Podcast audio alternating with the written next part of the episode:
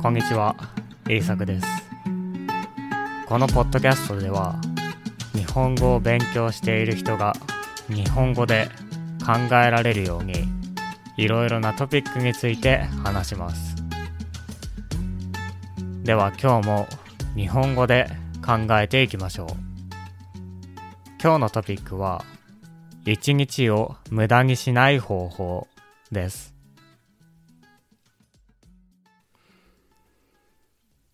あなたは毎日をよく過ごせていますか？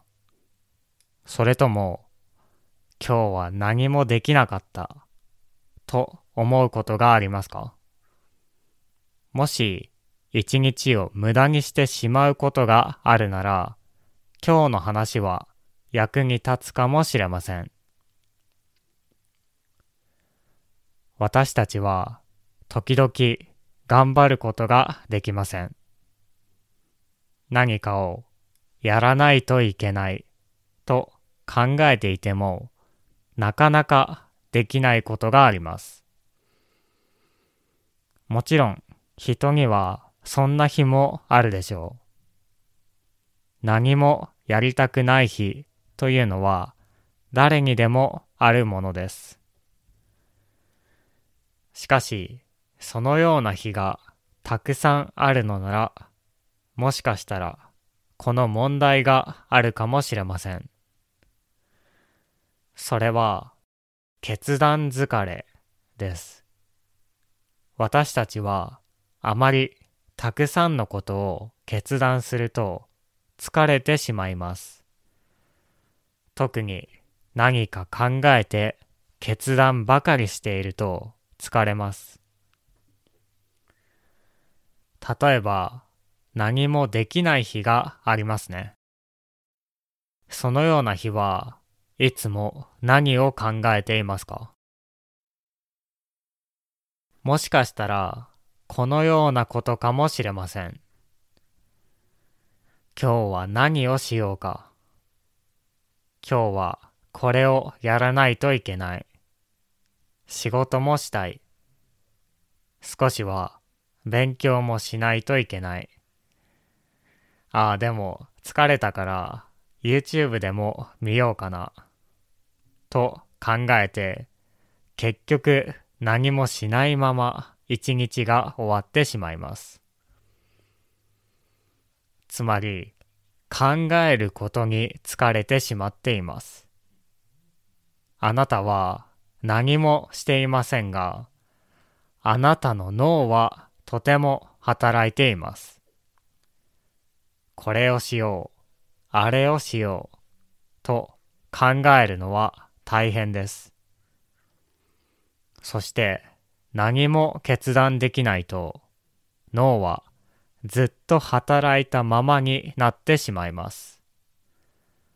体は何もしていないのに脳はずっと忙しいです。私たちの脳はたくさんのエネルギーを使うのですぐに疲れてしまいます。朝から今日は何をしようか。今日はこれをしなければいけない。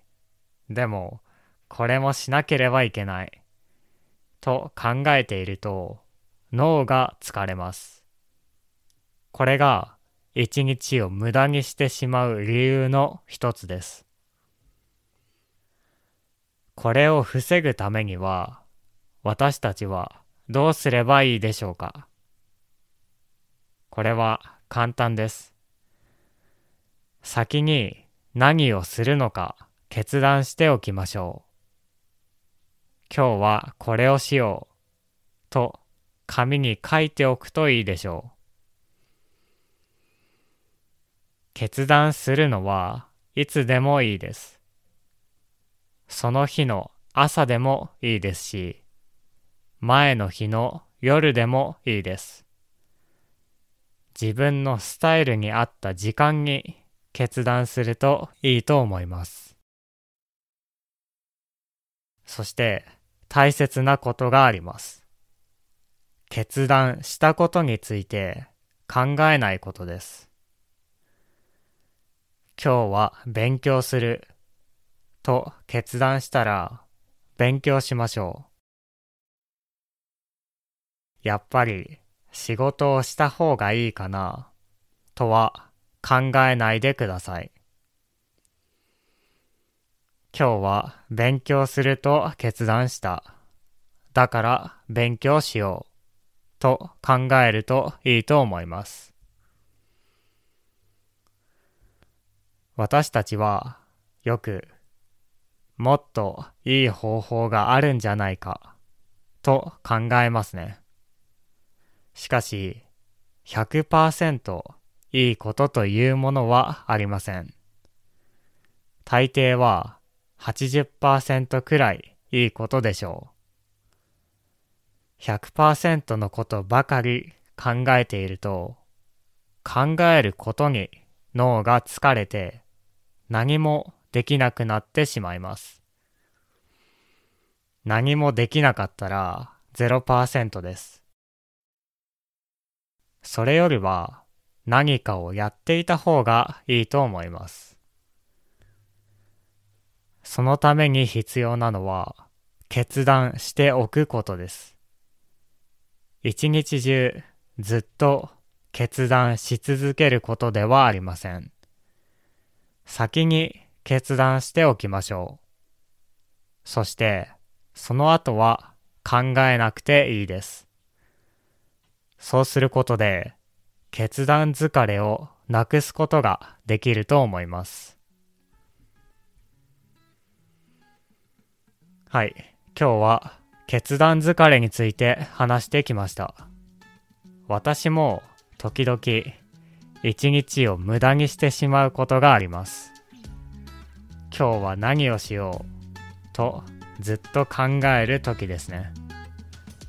しかし、それはとてももったいないと思います。何かを考えているより何かをした方がいいです。一日を無駄にしてしまう人は先に決断してノートに書いておくといいと思いますでは聞いてくれてありがとうございました。また次回のポッドキャストでお会いしましょう。